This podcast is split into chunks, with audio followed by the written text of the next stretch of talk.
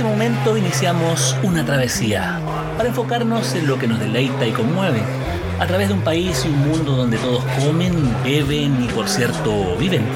Es una ruta donde brillan las sensaciones y a veces se consiguen certezas, lo que nos provee el largo y sinuoso camino del gusto. Soy Carlos Reyes Medel y les invito a relajarse, disfrutar, porque acá parte Viaje al Sabor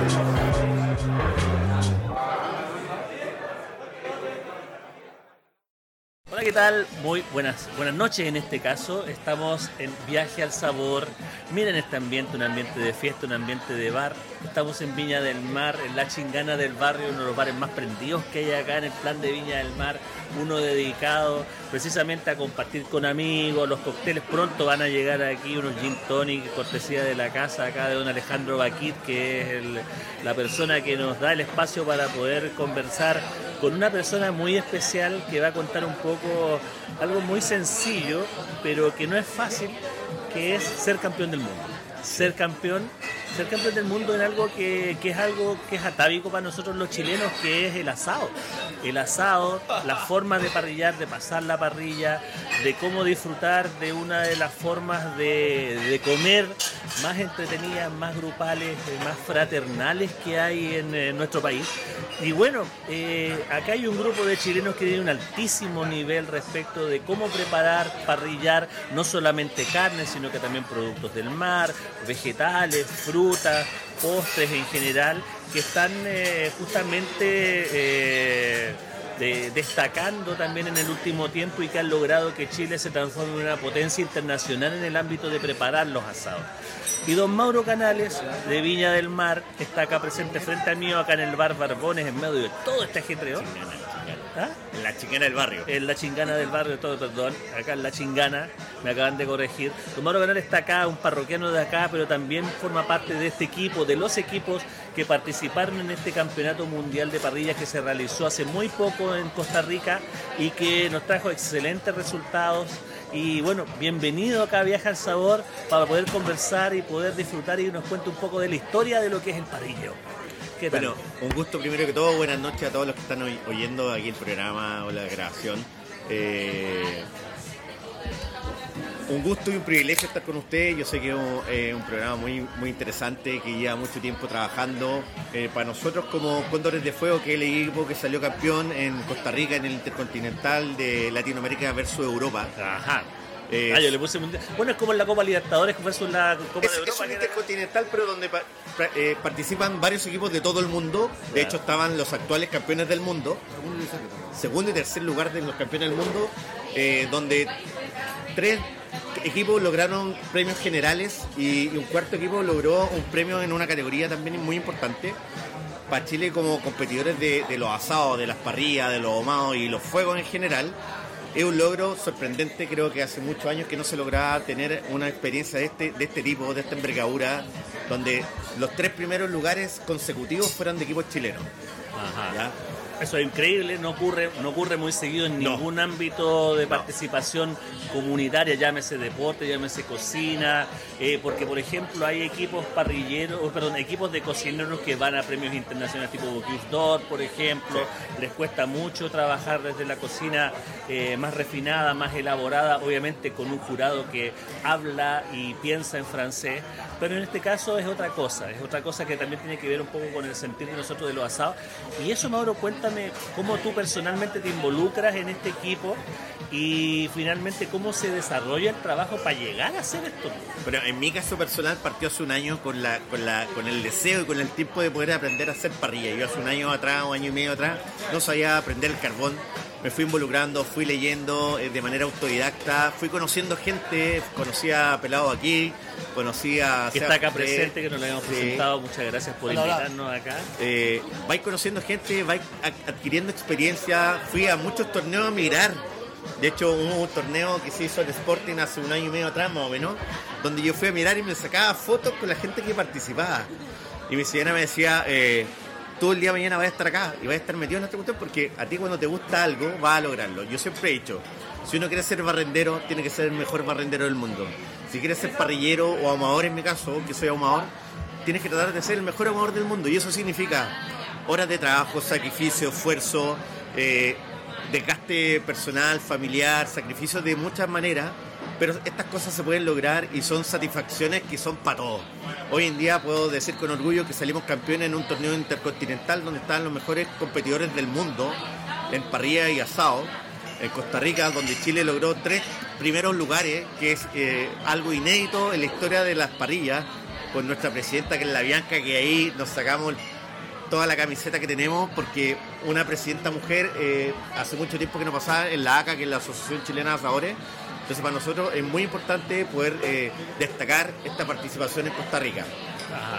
Si es cierto... No, no, claro, mira, justamente estaba, justamente pensando en esta participación destacada, pero la gente que nos está escuchando en este momento no tiene mucha idea respecto de cómo se conforma un equipo de asadores cuáles son las partes que conforman un equipo de asadores y cómo se conforma en particular Cóndores de Fuego, que hay que, hay que recordar lo que es el equipo que, trabaja, digamos, y que, ha ganado una de, las de, estas categorías. ¿Cómo, cómo funciona? Mira, eh, hay una selección de un cuerpo técnico donde eligen a los mejores expositores de distintas categorías. Un equipo tiene chef, tiene parrillero, tiene fogonero, en mi caso hay un amador, eh, dependiendo del tipo de competencia que se va a desarrollar en el país eh, donde se va a, efectuar esta, esta disputa por lograr un objetivo, ¿cierto? Eh, pero lo que se trata de buscar es al mejor expositor de cada una de las categorías para que pueda representar a Chile en estas competencias. Hay, digamos, realmente una selección. Hay una selección. Ya, distintos equipos que van trayendo a su mejor integrante y van conformando. Hay, fusiones de equipos, o sea, pueden escoger dos, tres de un equipo. Hay, hay una competencia nacional que se hace durante todo el año.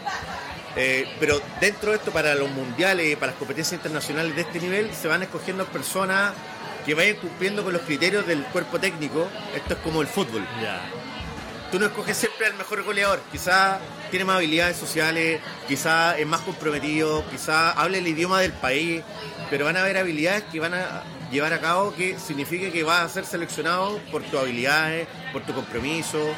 No tiene que ser necesariamente el mejor. No puedes tener puros delanteros, lamentablemente. Claro. Tienes que tener un arquero, hay que tener un fogonero, hay que tener el, el amador, tiene que existir todos los puestos. Eso es bueno, vamos rol por rol. ¿Cuál es el chef? ¿Cuál es el rol del chef?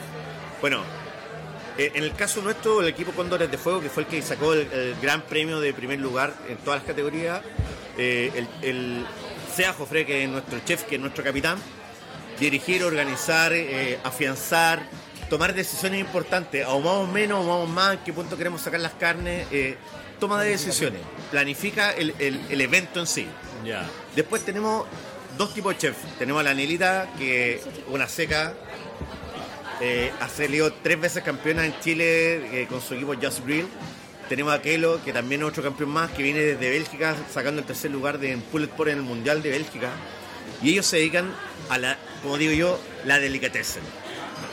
Cocina, cocinan con textura, hacen eh, presentaciones que te vuelan la cabeza. Ellos se dedican mucho más al sabor, a la presentación, ¿cierto?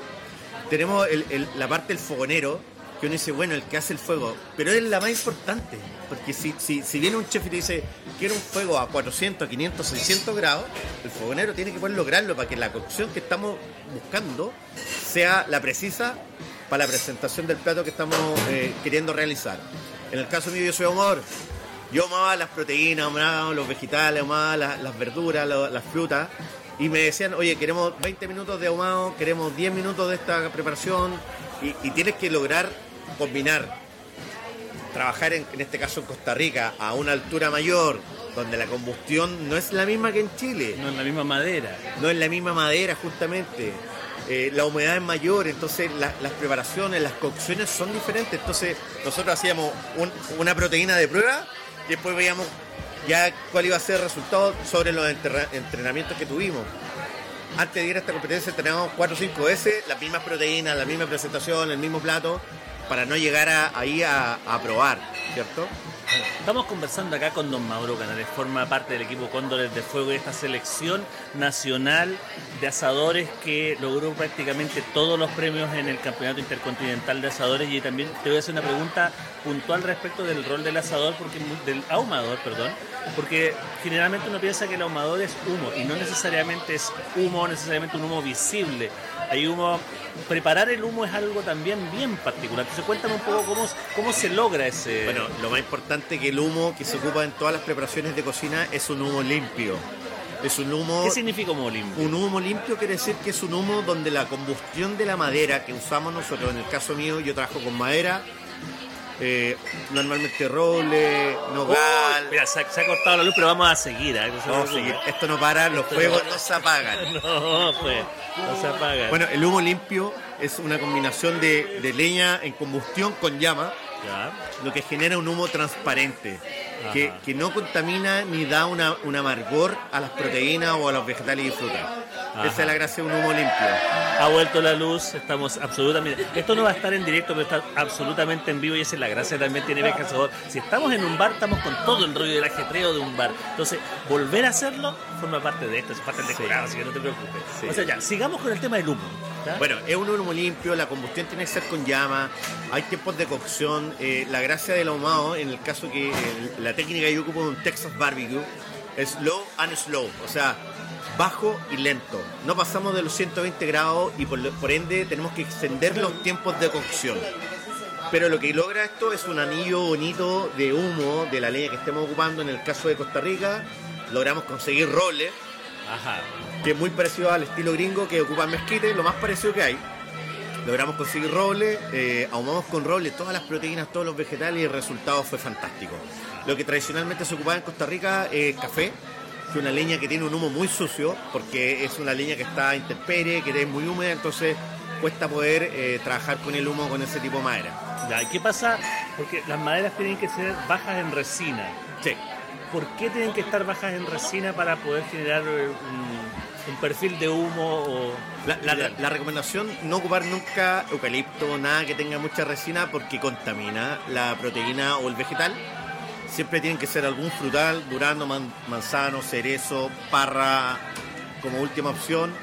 Eh, para lo que es cerdo yo normalmente lo ocupo, para lo que son... Eh, pescado y, vacuno, un tapapecho, un brisket, yo ocupo roble, nogal, que es lo que se puede conseguir acá en Chile, en Estados Unidos mezquite, es lo que más se usa. Mauro, volviendo a lo que fue el campeonato, ¿cuánto tiempo se prepararon y cuáles eran las exigencias que tenía en ese momento? Bueno, nosotros tuvimos varios meses de preparación y entrenamiento. ¿Les dijeron lo que iban a cocinar antes? Sí, Sí, eso se sabe. Hay unas bases de, la programación de lo que se va, a procesar y se va a eh, preparar en el campeonato. Por ende, nosotros entrenábamos con esas proteínas de Chile. El pollo es diferente, las costillas eh, eran diferentes, el lechón tenía otro peso, pero ya más o menos teníamos la base de saber que había salmón, que había costilla, que había a haber un vegetariano, que iba a haber un, un ojo de bife, que es un lobo vetado. Sabíamos la base. La disposición de los platos. La disposición, el orden, los tiempos, eso estaba todo ya preordenado, entonces uno llevaba más o menos planificando para llegar al momento de la preparación, no sé, pues, yo tenía que presentar un pollo ahumado a las 4 de la tarde, yo a las 8 de la mañana ya estaba trabajando con el pollo. Había un marinado, había una inyección, había un trabajo con la piel, eh, si sabíamos que el salmón, claro, lo mismo, empezamos cuatro horas antes a prepararlo. ¿Y eso, es, ¿Y eso es el aporte de ustedes como equipo o finalmente les pedían que fueran el pollo marinado? No, no, no, no. esa, esa, es decisión del equipo. Ya. Tú puedes presentar un pollo envuelto en paño metido al rescoldo en brasa, si quieres, es tu decisión como equipo, pero lo que nosotros tratábamos de buscar era eh, ver diversidad de sabores, llegar al paladar del, jurado que estaba presente. Había jurado mexicano, chileno, eh, brasileño, alemanes, austriacos, belga, había de todo el mundo. Entonces, la gracia de estos concursos es que tú no cocinas para, para tu paladar, cocinas para el paladar de los jueces, porque es una competencia internacional y hay equipos de todo el mundo. Entonces, si yo hago un pollo a la chilena, lo más probable es que no me vaya muy bien. Si hago un pescado a punto, que, se nota jugosito, lo más probable es que sea descalificado, porque la preparación con, con- con descendencia europea-americana buscan un pescado un poco más cocido.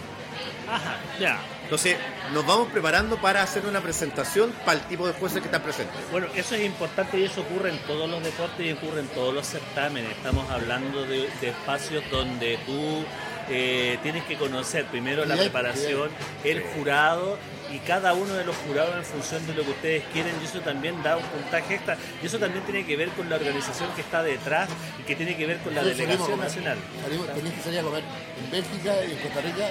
Todos salimos a comer afuera A los mercados, para Ya. saber cómo era la comida afuera. la paleta de sabores, eh, dulce, picante, eh, bien cocido. Por ejemplo, nosotros fuimos a varios restaurantes y vamos a comer para probar cómo está el ambiente, qué es lo que se usa en el lugar. Yo, yo por ejemplo, en esta conferencia tuve muy buena relación con los equipos alemanes, porque el próximo mundial en Alemania. Entonces di un posito un poquito más allá y dije, conozcamos a los alemanes, hagamos eh, un, po- un poco de, lobby con ellos porque lo más probable es que tengamos que pedirle favores, que nos arrienden equipos, que tengamos amadores, que tengamos parrillas, que saber qué tipo de leña ocupan. Yo, o sea, yo a un equipo alemán hasta le presté leña. Mira, Para que hubiera competir pero en ropa, iguales. meterte leña. Sí. Esa es una cuestión importante. Pero también, yo entiendo que también tiene que ver un poco con la experiencia de los equipos, porque entiendo que también en el Mundial, en el encuentro anterior que se realizó en Bélgica, también cultivaron bastante experiencia. Tuvieron experiencia respecto de conseguirse equipos, respecto de conseguirse insumos. Ahí nació el cuerpo técnico. Ah, nació un cuerpo técnico desde ahí. Sí, porque- Sabíamos que el, el entrenador no puede estar dentro de un equipo. Ya. Tiene que estar fuera. Libre. Libre. Ajá. Porque tenías que controlar cuatro equipos a la misma vez. Entonces, ¿qué hacía yo? Yo me paseaba por todos los puestos de, de cada uno de los equipos, suban la temperatura, oye, cuando iban a marcar el lomo, loco, esa va tiene que estar a 700 grados para que entre el lomo, si no, no va a marcar, no entra el lomo.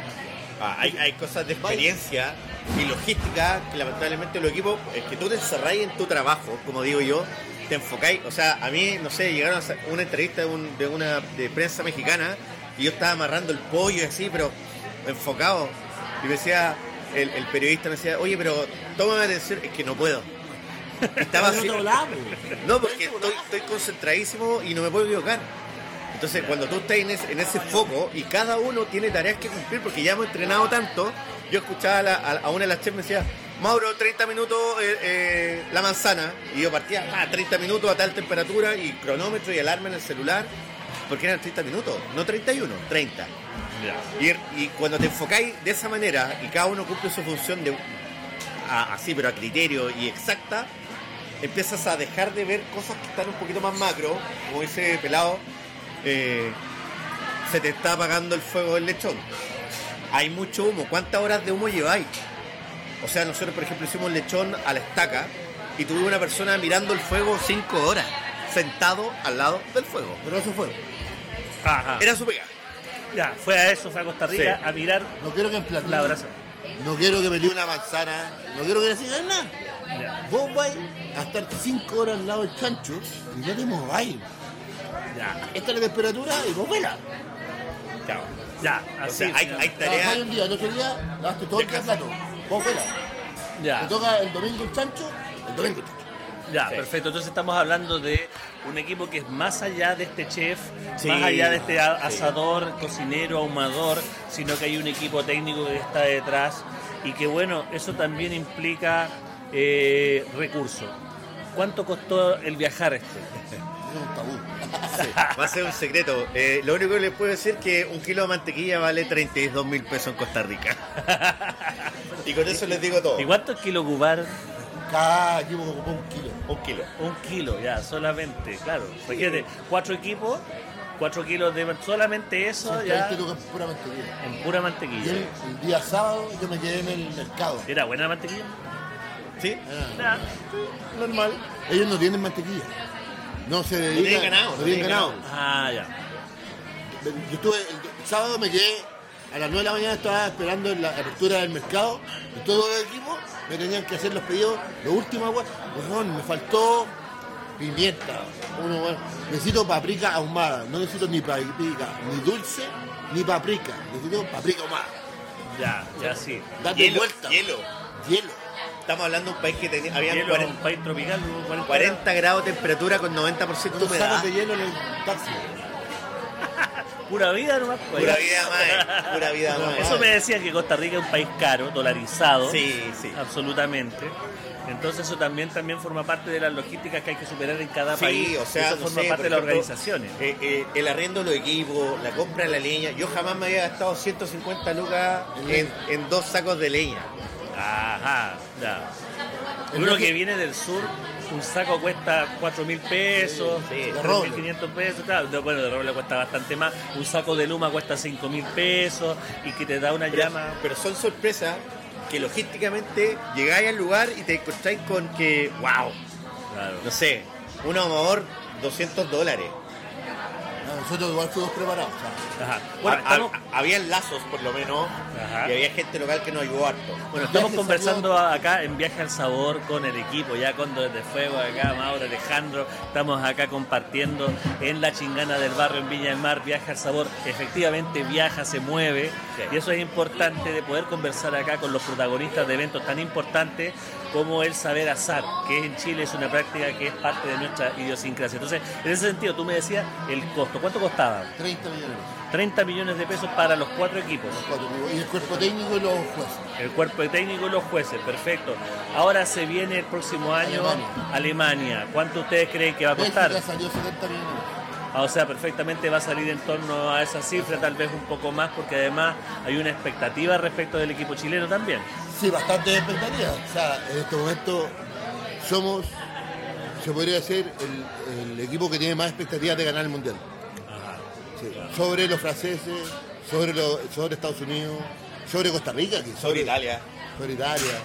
Hay, hay que destacar también que en varios de los equipos que estuvieron compitiendo habían chefs de estrellas Michelin.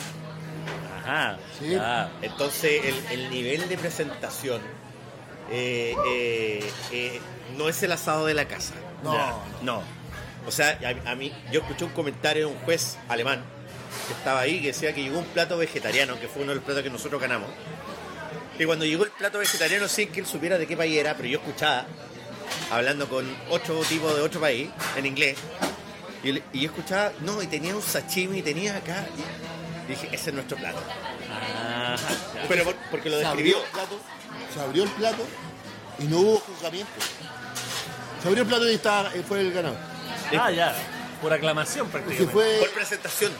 Por presentación. hay que saber que el- la nota 10, o sea, hay que pedir permiso para poner 10.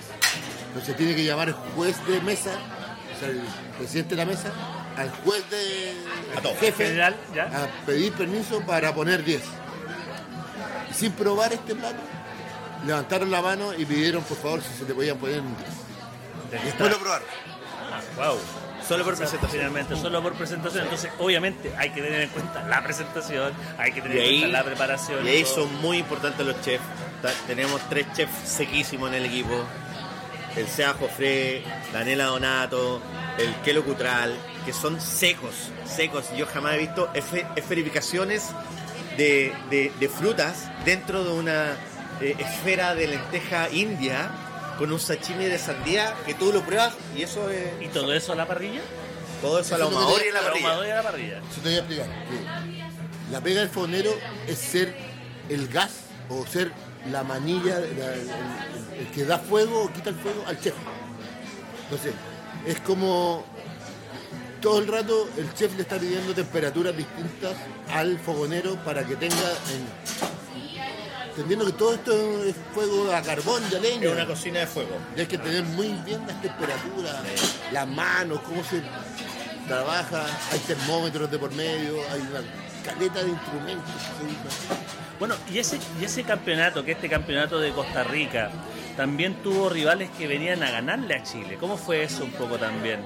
O sea, Chile, Chile venía de un campeonato mundial en Bélgica donde sacó tercer lugar en el en Pulled Pork en cerdo. No, no, no, no salió tercero, salió primero.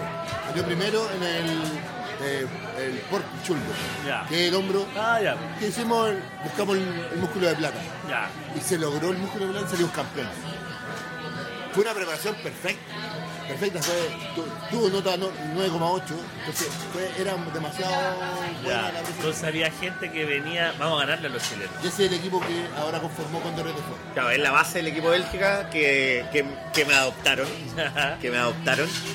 Y, y- muchos de los equipos internacionales nos iban, nos saludaban, nos podían sacarnos fotos, yo no entendiendo nada siendo el más nuevo del equipo. Entonces, lo- los chicos que ya llevan más experiencia y tienen más competencia en el cuerpo decían, Chile hoy en día mejor es, es un exponente, está reconocido a nivel mundial en el parte de los asados.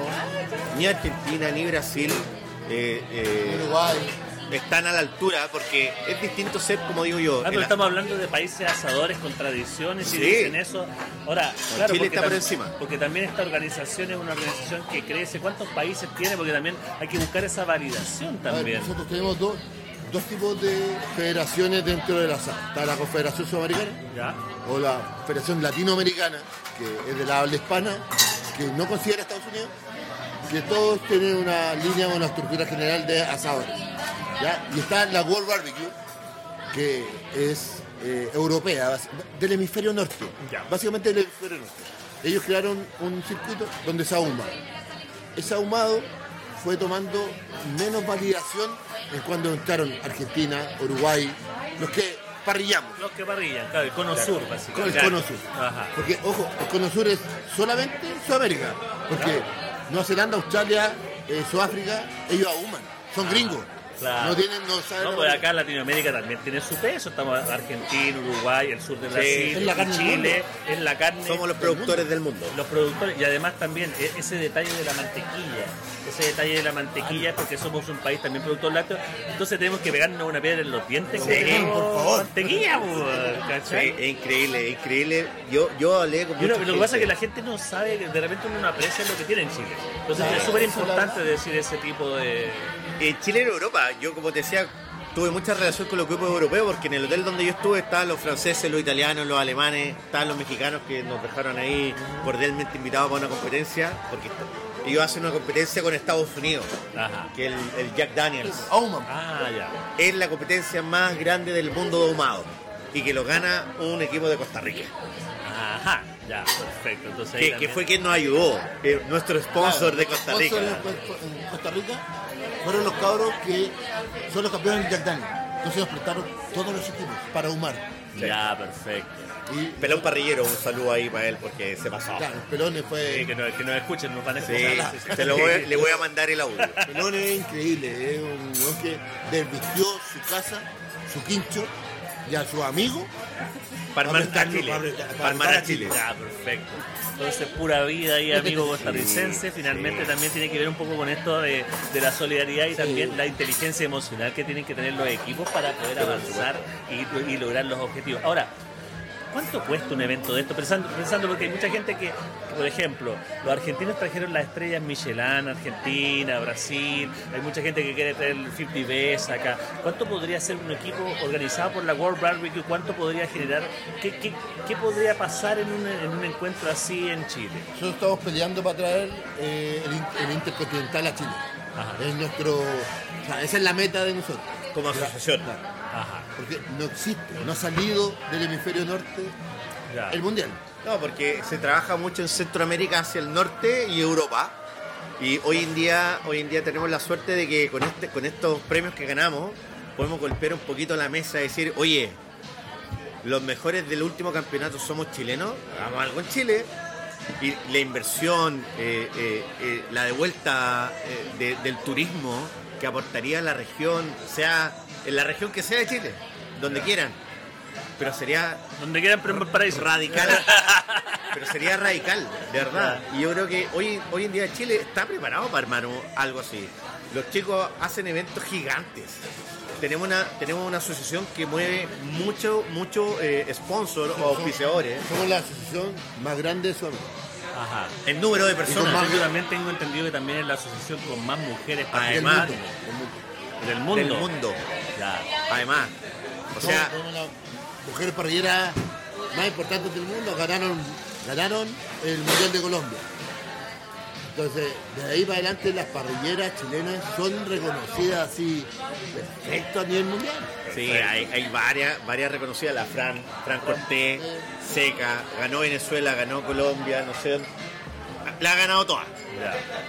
Tenemos la Nela, ganó en Bélgica, tri- triple campeona en Chile, mujer, y equipo de mujeres. Ya. Entonces estamos hablando también de las posibilidades que existen como para poder crecer y desarrollarse. Bueno, pero ahora hay que disfrutar, hay que disfrutar Sí. título, hay que disfrutar los tiempos, estamos acá brindando, estamos compartiendo acá en la chingana del barrio, bueno, y también se nos acaba el tiempo como a poder cerrar esta conversación que pasó volando. Sí, se pasó. con corte de luz incluido también, pero eso es lo bueno, que también creo que tenemos esta- este saborcito de las cosas en vivo y, y superar los imprevistos tal como ustedes lo hicieron en Costa Rica. Así que, bueno, un saludo, algún mensaje final para el cierre acá de, de este pequeño podcast. Eh, dedíquense a parrillar, aprendan fuego, humo y los esperamos en la. Perfecto. Bueno, y yo personalmente les quiero decir a todos que no hay nada que sea imposible. Si yo pude, todos pueden. Viña Marino como Nicolás Mazú. Porteño. Porteño. Ah, Soy muy de bien. Valparaíso. Eso ya, perfecto. ya. Porteño de corazón. ¿De qué eh, cerro, de qué parte? Cerro Esperanza, Esperanza. ahí cerquita de, Qué de- lindo, de- Esperanza, de el uno- límite en todo caso. Sí, estamos, estamos en la mitad, estamos en la mitad. De hecho, me separa una calle y Viña Valparaíso. Perfecto. Eh, pero si yo pude, todos pueden. Yo pasé de ser ingeniero y trabajar muchos años en Santiago esclavizado en un computador a ser un parrillero de corazón. Y algo que yo siempre le digo a la gente, todos pueden ser lo que quieran ser. Eh, falta salir un poquito de la zona confort nomás y, y se puede lograr. O sea, pasé de ser un ingeniero a ser un campeón del mundo en parrilla y ahumado. Perfecto. Se puede. ¿Cómo ser campeón del mundo? Aquí está la fórmula, precisamente. Así que bueno, Mauro, Alejandro, les agradezco muchísimo el poder haber compartido con, con- con nosotros acá en Viajar Sabor. Probablemente, solamente probablemente el podcast más sabroso de Chile y bueno, y de parrilladas también. Así que nosotros nos vemos. Hola, ¿qué tal? Muy buenas, buenas noches en este caso. Estamos en Viaje al Sabor. Miren este ambiente, un ambiente de fiesta, un ambiente de bar. Estamos en Viña del Mar, en la chingana del barrio, uno de los bares más prendidos que hay acá en el plan de Viña del Mar. Uno dedicado precisamente a compartir con amigos. Los cócteles pronto van a llegar aquí, unos gin tonic, cortesía de la casa acá de don Alejandro Baquit, que es la persona que nos da el espacio para poder conversar con una persona muy especial que va a contar un poco algo muy sencillo, pero que no es fácil, que es ser campeón del mundo. Ser campeón, ser campeón del mundo en algo que, que es algo que es atávico para nosotros los chilenos, que es el asado. El asado, la forma de parrillar, de pasar la parrilla, de cómo disfrutar de una de las formas de, comer más entretenidas, más grupales, eh, más fraternales que hay en eh, nuestro país. Y bueno, eh, acá hay un grupo de chilenos que tiene un altísimo nivel respecto de cómo preparar, parrillar, no solamente carne, sino que también productos del mar, vegetales, frutas, postres en general, que están eh, justamente eh, de- destacando también en el último tiempo y que han logrado que Chile se transforme en una potencia internacional en el ámbito de preparar los asados. Y don Mauro Canales, de Viña del Mar, está acá presente frente a mí, acá en el bar Barbones, en medio de todo este ajetreo. ¿Ah? En la chingana del barrio. En la chingana del barrio, todo, perdón, acá en la chingana, me acaban de corregir. Don Mauro Canales está acá, un parroquiano de acá, pero también forma parte de este equipo, de los equipos que participaron en este campeonato mundial de parrillas que se realizó hace muy poco en Costa Rica y que nos trajo excelentes resultados. Y bueno, bienvenido acá a Viaja al Sabor para poder conversar y poder disfrutar y nos cuente un poco de la historia de lo que es el parrillo. ¿Qué tal? Bueno, un gusto primero que todo, buenas noches a todos los que están oy- oyendo aquí el programa o la grabación. Eh, un gusto y un privilegio estar con ustedes. Yo sé que es un, eh, un programa muy, muy interesante que lleva mucho tiempo trabajando. Eh, para nosotros como Cóndores de Fuego, que es el equipo que salió campeón en Costa Rica en el Intercontinental de Latinoamérica versus Europa. Ajá. Eh, ah, yo le puse mundial. Bueno, es como en la Copa Libertadores versus la Copa Es, de es Europa. un que era- intercontinental, pero donde pa- eh, participan varios equipos de todo el mundo. De hecho, estaban los actuales campeones del mundo, segundo y tercer lugar de los campeones del mundo, donde tres equipos lograron premios generales y, y un cuarto equipo logró un premio en una categoría también muy importante. Para Chile como competidores de, de los asados, de las parrillas, de los ahumados y los fuegos en general, es un logro sorprendente, creo que hace muchos años que no se lograba tener una experiencia de este, de este tipo, de esta envergadura, donde los tres primeros lugares consecutivos fueran de equipos chilenos. Ajá. Eso es increíble, no ocurre, no ocurre muy seguido en ningún ámbito de participación comunitaria, llámese deporte, llámese cocina, eh, porque por ejemplo hay equipos parrilleros, perdón, equipos de cocineros que van a premios internacionales tipo Bocuse por ejemplo, les cuesta mucho trabajar desde la cocina eh, más refinada, más elaborada, obviamente con un jurado que habla y piensa en francés, pero en este caso es otra cosa, es otra cosa que también tiene que ver un poco con el sentir de nosotros de los asados, y eso Mauro cuenta cómo tú personalmente te involucras en este equipo y finalmente cómo se desarrolla el trabajo para llegar a hacer esto. Pero en mi caso personal partió hace un año con la, con la, con el deseo y con el tiempo de poder aprender a hacer parrilla. Yo hace un año atrás, un año y medio atrás, no sabía aprender el carbón. Me fui involucrando, fui leyendo eh, de manera autodidacta, fui conociendo gente, conocí a Pelado aquí, conocí a... Que está acá presente, que nos lo habíamos presentado, muchas gracias por invitarnos acá. Eh, vais conociendo gente, vais adquiriendo experiencia, fui a muchos torneos a mirar de hecho, hubo un torneo que se hizo en Sporting hace un año y medio atrás, más o menos, donde yo fui a mirar y me sacaba fotos con la gente que participaba. Y mi señora me decía, eh, tú el día mañana vas a estar acá y vas a estar metido en esta cuestión porque a ti cuando te gusta algo vas a lograrlo. Yo siempre he dicho, si uno quiere ser barrendero, tiene que ser el mejor barrendero del mundo. Si quieres ser parrillero o ahumador en mi caso, que soy ahumador, tienes que tratar de ser el mejor ahumador del mundo. Y eso significa horas de trabajo, sacrificio, esfuerzo, eh, desgaste personal, familiar, sacrificios de muchas maneras, pero estas cosas se pueden lograr y son satisfacciones que son para todos. Hoy en día puedo decir con orgullo que salimos campeones en un torneo intercontinental donde están los mejores competidores del mundo en parrilla y asado. En Costa Rica, donde Chile logró tres primeros lugares, que es eh, algo inédito en la historia de las parrillas, con nuestra presidenta que es la Bianca, que ahí nos sacamos toda la camiseta que tenemos porque una presidenta mujer eh, hace mucho tiempo que no pasaba en la ACA, que es la Asociación Chilena de Asadores. Entonces para nosotros es muy importante poder eh, destacar esta participación en Costa Rica. Si es cierto... No, no, claro, mira, justamente estaba, justamente pensando en esta participación destacada, pero la gente que nos está escuchando en este momento no tiene mucha idea respecto de cómo se conforma un equipo de asadores cuáles son las partes que conforman un equipo de asadores y cómo se conforman en particular Cóndores de Fuego, que hay que, hay que recordar lo que es el equipo que, trabaja, digamos, y que, que, ha ganado una de, las de, estas categorías. ¿Cómo, cómo funciona? Mira, eh, hay una selección de un cuerpo técnico donde eligen a los mejores expositores de distintas categorías. Un equipo tiene chef, tiene parrillero, tiene fogonero, en mi caso hay un amador, eh, dependiendo del tipo de competencia que se va a desarrollar en el país eh, donde se va a, efectuar esta, esta, disputa por lograr un objetivo, ¿cierto? Eh, pero lo que se trata de buscar es al mejor expositor de cada una de las categorías para que pueda representar a Chile en estas competencias. Hay, digamos, realmente una selección. Hay una selección. Ya, distintos equipos que van trayendo a su mejor integrante y van conformando. Hay, fusiones de equipos, o sea, pueden escoger dos, tres de un equipo. Hay, hay una competencia nacional que se hace durante todo el año. Eh, pero dentro de esto, para los mundiales, para las competencias internacionales de este nivel, se van escogiendo personas que vayan cumpliendo con los criterios del cuerpo técnico. Esto es como el fútbol. Ya tú no escoges siempre al mejor goleador. Quizá tiene más habilidades sociales, quizá es más comprometido, quizá hable el idioma del país, pero van a haber habilidades que van a llevar a cabo que signifique que vas a ser seleccionado por tus habilidades, por tu compromiso. No tiene que ser necesariamente el mejor. No puedes tener puros delanteros, lamentablemente. Claro. Tienes que tener un arquero, hay que tener un fogonero, hay que tener el, el amador, tiene que existir todos los puestos. Eso es bueno, vamos rol por rol. ¿Cuál es el chef? ¿Cuál es el rol del chef? Bueno, eh, en el caso nuestro, el equipo Cóndores de Fuego, que fue el que sacó el, gran premio de primer lugar en todas las categorías, eh, el, el Sea Jofre, que es nuestro chef, que es nuestro capitán, dirigir, organizar, eh, afianzar, tomar decisiones importantes, ahumamos menos, ahumamos más, en qué punto queremos sacar las carnes, toma de decisiones, planifica el, evento en sí. Después tenemos dos tipos de chef. Tenemos a la Anelita, que es una seca, eh, ha salido tres veces campeona en Chile eh, con su equipo Just Grill.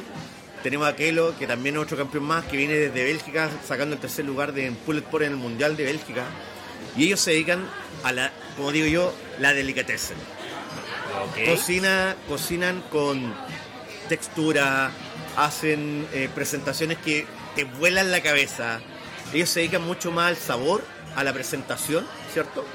Tenemos la parte del fogonero, que uno dice, bueno, el que hace el fuego, pero es la más importante, porque si, si, viene un chef y te dice, quiero un fuego a 400, 500, 600 grados, el fogonero tiene que poder lograrlo para que la cocción que estamos buscando sea la precisa para la presentación del plato que estamos eh, queriendo realizar. En el caso mío yo soy ahumador, yo amaba las proteínas, amaba los vegetales, amaba las, verduras, las frutas, y me decían, oye, queremos 20 minutos de ahumado, queremos 10 minutos de esta preparación, y tienes que lograr combinar, trabajar en, este caso en Costa Rica a una altura mayor, donde la combustión no es la misma que en Chile. No es la misma madera. No es la misma madera, justamente. Eh, la humedad es mayor, entonces las preparaciones, las cocciones son diferentes. Entonces nosotros hacíamos una proteína de prueba y después veíamos ya cuál iba a ser el resultado sobre los entrenamientos que tuvimos. Antes de ir a esta competencia entrenábamos 4 o 5 veces las mismas proteínas, la misma presentación, el mismo plato, para no llegar ahí a, probar, ¿cierto? Estamos conversando acá con don Mauro Canales, forma parte del equipo Cóndores de Fuego y esta selección nacional de asadores que logró prácticamente todos los premios en el Campeonato Intercontinental de Asadores y también te voy a hacer una pregunta puntual respecto del rol del asador, porque del ahumador, perdón, porque generalmente uno piensa que el ahumador es humo y no necesariamente es humo, necesariamente un humo visible. Hay humo preparar el humo es algo también bien particular. Entonces cuéntame un poco cómo, cómo se logra ese... Bueno, lo más importante que el humo que se ocupa en todas las preparaciones de cocina es un humo limpio. Es un humo... ¿Qué significa humo limpio? Un humo limpio quiere decir que es un humo donde la combustión de la madera que usamos nosotros, en el caso mío yo trabajo con madera, eh, normalmente roble, nogal. mira, se ha, cortado la luz, pero vamos a seguir. ¿eh? Vamos a seguir. Esto no para, los fuegos no, se apagan. No, pues, no se apagan. Bueno, el humo limpio es una combinación de, leña en combustión con llama, lo que genera un humo transparente. Que, que, no contamina ni da una, un amargor a las proteínas o a los vegetales y frutas. Esa es la gracia de un humo limpio. Ha vuelto la luz, estamos absolutamente. Esto no va a estar en directo, pero está absolutamente en vivo y esa es la gracia también tiene Sabor. Si estamos en un bar, estamos con todo el rollo del ajetreo de un bar. Entonces, volver a hacerlo forma parte de esto, es parte del decorado, así que no te preocupes. O sea, ya, sigamos con el tema del humo.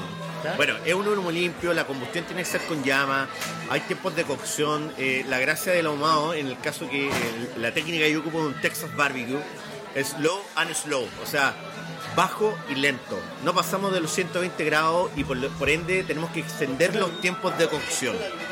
Pero lo que logra esto es un anillo bonito de humo de la leña que estemos ocupando. En el caso de Costa Rica, logramos conseguir roble, que es muy parecido al estilo gringo que ocupa mezquite, lo más parecido que hay.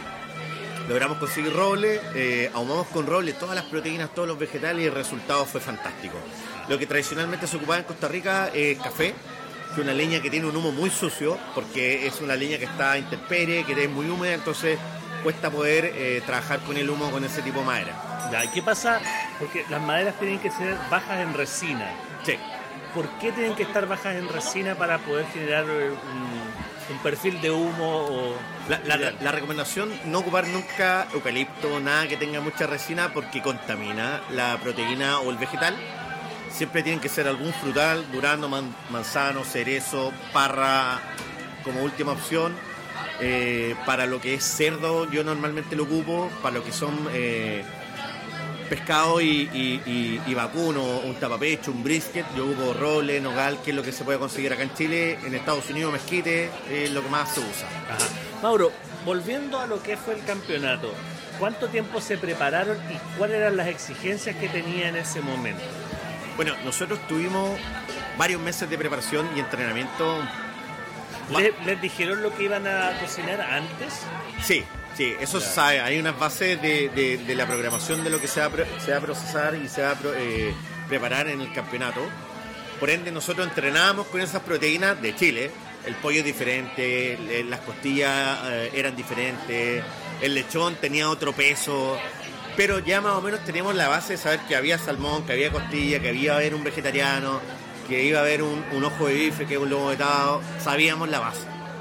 La disposición de los platos. La disposición, el orden, los tiempos, eso estaba todo ya preordenado, entonces uno llevaba más o menos planificando para llegar al momento de la preparación, no sé, pues, yo tenía que presentar un pollo ahumado a las 4 de la tarde, yo a las 8 de la mañana ya estaba trabajando con el pollo.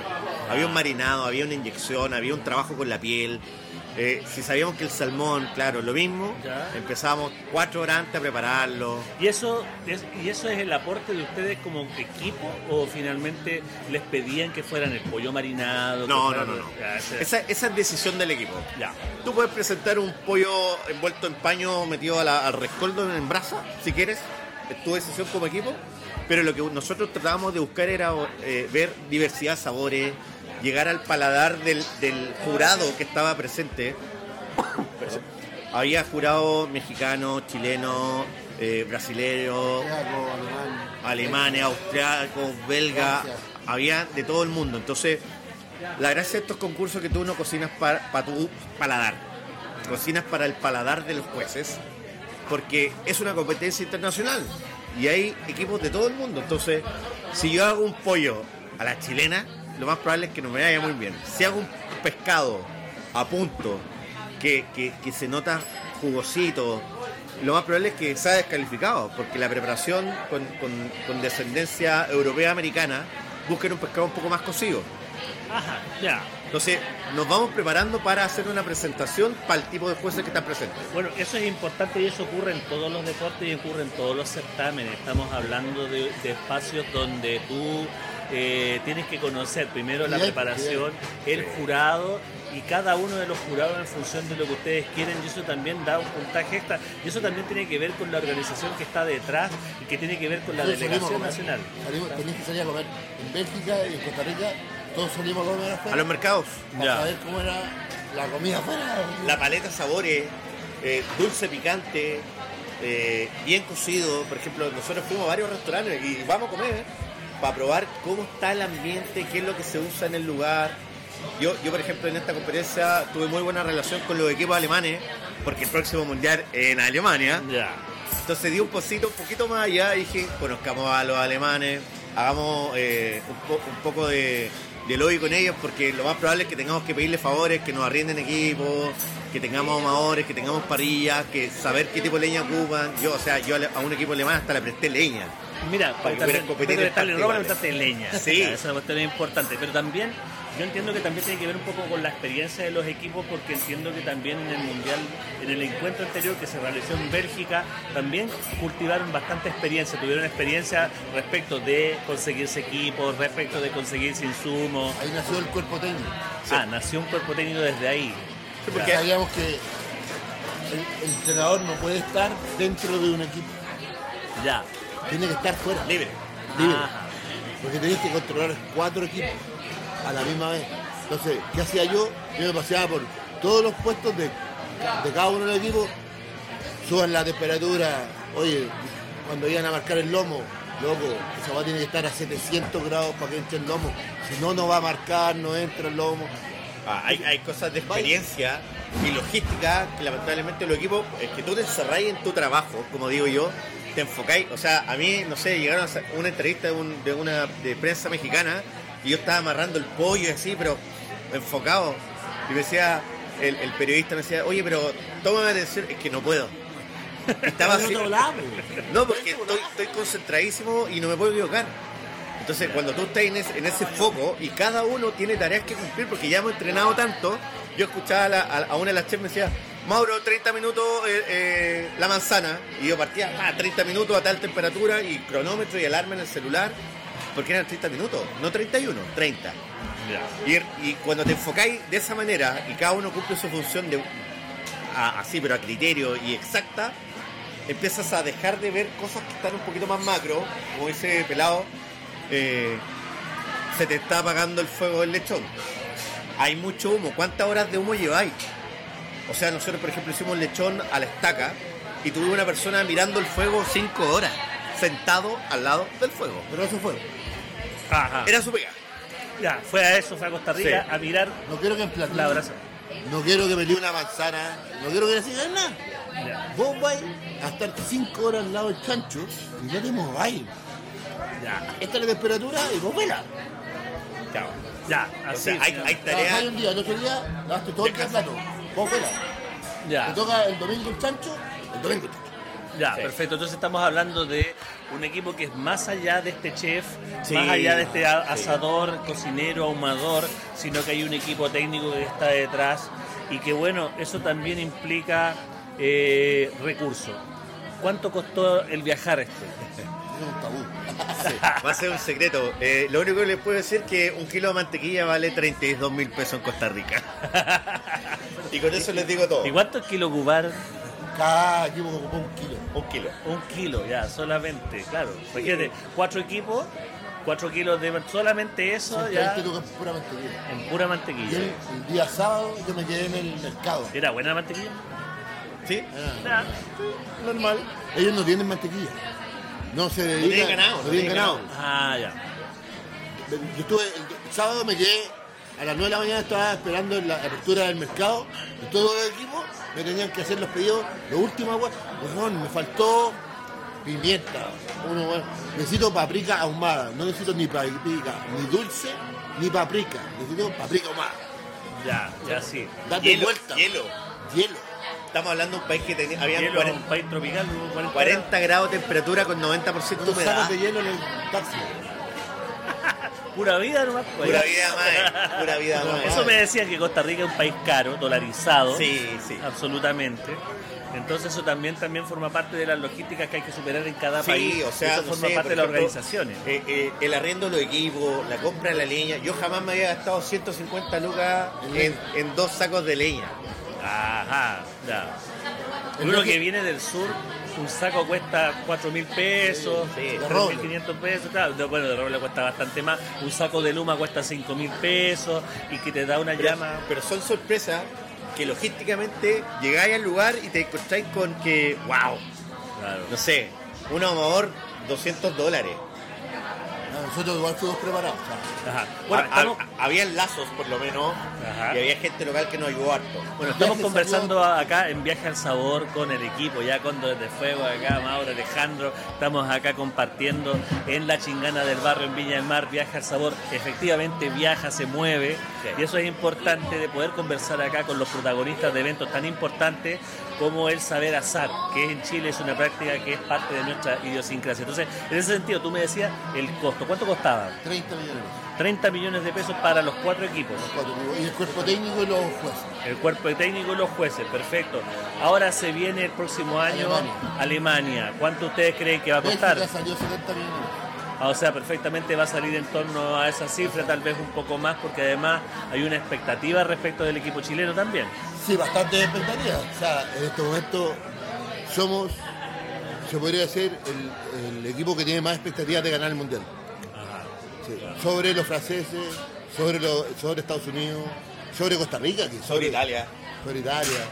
Hay, hay que destacar también que en varios de los equipos que estuvieron compitiendo habían chefs de estrellas Michelin. Ajá. Sí. Entonces el, el nivel de presentación eh, eh, eh, no es el asado de la casa. No, no. O sea, a, a mí, yo escuché un comentario de un juez alemán que estaba ahí que decía que llegó un plato vegetariano, que fue uno de los platos que nosotros ganamos. Y cuando llegó el plato vegetariano, sin que él supiera de qué país era, pero yo escuchaba, hablando con ocho tipos de otro país, en inglés, y, yo escuchaba, no, y tenía un sashimi, y tenía acá, y dije, ese es nuestro plato. Ya. Pero por- porque lo se abrió describió. el plato, se abrió el plato y no hubo juzgamiento. Se abrió el plato y estaba, eh, fue el ganador. Ah, ya. Por aclamación prácticamente. fue, Por presentación. Por presentación. hay que saber que el- la nota 10, o sea, hay que pedir permiso para poner 10. Entonces tiene que llamar el juez de mesa, o sea, el presidente de la mesa, al juez de A todo. jefe General, ya. a pedir permiso para poner 10. Y sin probar este plato, levantaron la mano y pidieron por favor si se le podían poner un 10. Y después lo probaron. Wow. Solo por O sea, presentación. Finalmente, solo por presentación. Entonces, obviamente, hay que tener en cuenta la presentación, hay que tener Y en ahí, cuenta la preparación. y ahí todo. son muy importantes los chefs. Tenemos tres chefs sequísimos en el equipo. El Sea Jofre, Daniela Donato, el Kelo Cutral, que son secos, secos. Yo jamás he visto esferificaciones de, de- de frutas dentro de una eh, esfera de lenteja india con un sashimi de sandía que tú lo pruebas y eso es. ¿Y todo eso a la parrilla? Todo eso a la y a parrilla. ahumadora y a la parrilla. Eso te voy a explicar. que la pega del fonero es ser el gas o ser la manilla, la- el, el- el que da fuego o quita el fuego al chef. Entonces, es como todo el rato el chef le está pidiendo temperaturas distintas al fogonero para que tenga, en- entendiendo que todo esto es fuego a carbón y a leña. Es una cocina de fuego. Hay que tener muy bien las temperaturas, las manos, cómo se trabaja, hay termómetros de por medio, hay una caleta de instrumentos que se usan. Bueno, y ese, y ese campeonato, que este campeonato de Costa Rica, también tuvo rivales que venían a ganarle a Chile. ¿Cómo fue eso un poco también? O sea, Chile, Chile venía de un campeonato mundial en Bélgica donde sacó tercer lugar en el en Pork en cerdo. No, no, no, no salió tercero, salió primero. Salió primero en el, eh, el pork Ya. que es el hombro. Ah, ya, que hicimos? El- buscamos el, el músculo de plata. ya. y se logró el músculo de plata y salimos campeones. Fue una preparación perfecta. Perfecta, fue, tu- tuvo nota no- 9,8, entonces fue, era demasiado buena Ya, la preparación. entonces había gente que venía, vamos a ganarle a los chilenos. Y ese es el equipo que ahora conformó con Torres de Fuego. Claro, es la base del equipo de Bélgica que, que, que me adoptaron. que me adoptaron. Y, y- muchos de los equipos internacionales nos iban, nos saludaban, nos podían sacarnos fotos, yo no entendiendo nada siendo el más nuevo del equipo. Entonces, lo- los chicos que ya llevan más experiencia y tienen más competencia en el cuerpo decían, Chile hoy en día mejor es, es un exponente, está reconocido a nivel mundial en el parte de los asados. Ni Argentina ni Brasil eh, eh, Uruguay, están a la altura porque es distinto ser, como digo yo, Ah, pero estamos hablando de países asadores con tradiciones y dicen eso. Ahora, claro, Chile porque está por tam- encima. Porque también esta organización es una organización que crece. ¿Cuántos países tiene? Porque también hay que buscar esa validación ver, también. nosotros tenemos dos, dos tipos de federaciones dentro de la SAD. Está la Confederación Sudamericana ¿Ya? o la Federación Latinoamericana, que es de la habla hispana, que no considera Estados Unidos, que todos tienen una línea o una estructura general de asadores. ¿Ya? Y está la World Barbecue, que es eh, europea, del hemisferio norte, Ya. básicamente del hemisferio norte. Ellos crearon un circuito donde se ahuma. Ese ahumado fue tomando menos validación en cuando entraron Argentina, Uruguay, los que parrillamos. Los que parrillan, claro, el cono sur, Con el básicamente. cono sur. Ajá. Porque, ojo, el cono sur es solamente Sudamérica. Porque Nueva Zelanda, Australia, eh, Sudáfrica, ellos ahuman. Son gringos. Claro. No tienen, no saben. No, pues acá Latinoamérica también tiene su peso. Estamos Argentina, Uruguay, el sur de Brasil, es la carne del Chile, es la carne. somos los productores del mundo. los productores y además también e- ese detalle de la mantequilla ese detalle de la mantequilla porque somos un país también productor lácteo entonces tenemos que pegarnos una piedra en los dientes Sí, tenemos por favor. mantequilla Sí, es increíble, es increíble. Yo, yo hablé con lo que pasa es que la gente no sabe de repente uno no aprecia lo que tiene en Chile entonces es súper importante decir ese tipo de En Chile en Europa, yo como te decía, tuve mucha relación con los grupos europeos porque en el hotel donde yo estuve estaban los franceses, los italianos, los alemanes, estaban los mexicanos que nos dejaron ahí cordialmente invitados para una competencia, porque ellos hacen una competencia con Estados Unidos, ajá que el, el Jack Daniels Ahuman. ah ya es la competencia más grande del mundo de ahumado y que lo gana un equipo de Costa Rica. ajá ya perfecto entonces Que, fue quien nos ayudó, eh, nuestro sponsor Claro, de Costa Rica. en Costa Rica fueron los cabros que son los campeones del Jack Daniel. Entonces nos prestaron todos los equipos para ahumar. ya perfecto Y Pelón Parrillero, un saludo ahí para él porque se pasó. claro, Pelones fue. Sí, que, nos, que nos escuchen nos van a Sí, escuchar sí, sí. Te lo voy a- le voy a mandar el audio. Pelón es increíble, es un weón que desvistió su casa, su quincho y a su amigo. Para Para armar a Chile. para armar a Chile. Ya, perfecto. Entonces, pura vida ahí, amigo costarricense. Finalmente también tiene que ver un poco con esto de, de la solidaridad y también la inteligencia emocional que tienen que tener los equipos para poder avanzar y, y lograr los objetivos. Ahora, ¿cuánto cuesta un evento de esto? Pensando, pensando porque hay mucha gente que, que, por ejemplo, los argentinos trajeron las estrellas Michelin, Argentina, Brasil. Hay mucha gente que quiere traer el 50 Best acá. ¿Cuánto podría ser un equipo organizado por la World Barbecue? ¿Cuánto podría generar? ¿Qué, qué, qué podría pasar en un, en un encuentro así en Chile? Nosotros estamos peleando para traer eh, el, in- el Intercontinental a Chile. Ajá. Es nuestro. o sea, esa es la meta de nosotros. Como asociación. Ajá. Porque no existe, no ha salido del hemisferio norte el mundial. No, porque se trabaja mucho en Centroamérica hacia el norte y Europa. Y hoy en día, hoy en día tenemos la suerte de que con este, con estos premios que ganamos, podemos golpear un poquito la mesa y decir, oye, los mejores del último campeonato somos chilenos, hagamos algo en Chile. Y la inversión, eh, eh, eh, la devuelta del turismo que aportaría a la región, sea en la región que sea de Chile, donde quieran. Pero sería. Donde quieran, pero en paraíso. Radical. pero sería radical, de verdad. Y yo creo que hoy, hoy en día Chile está preparado para armar algo así. Los chicos hacen eventos gigantes. Tenemos una, tenemos una asociación que mueve mucho, mucho eh, sponsor o auspiciadores. Somos la asociación más grande de Sudamérica.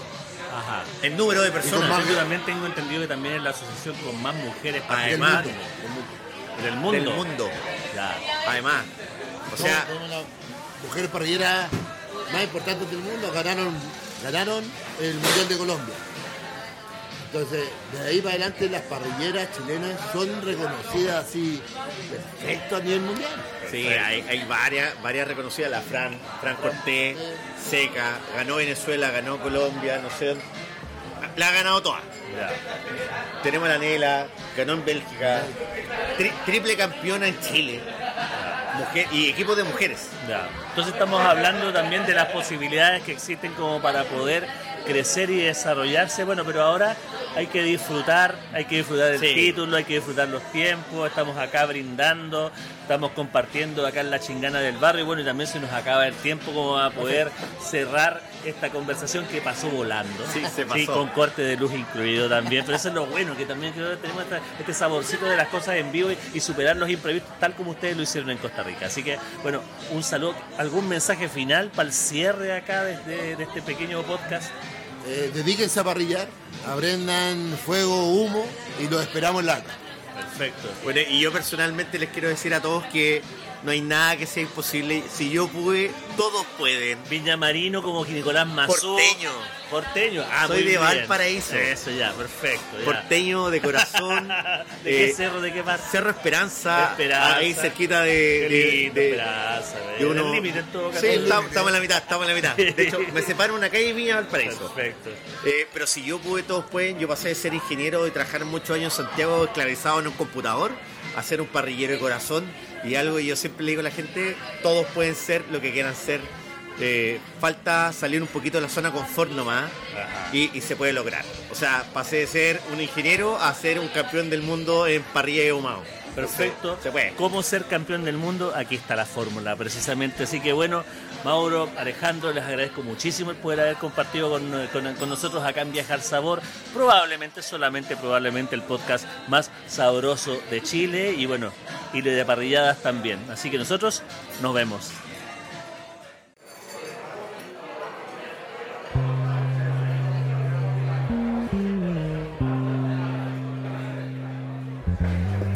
Nos vamos, pero solo de momento.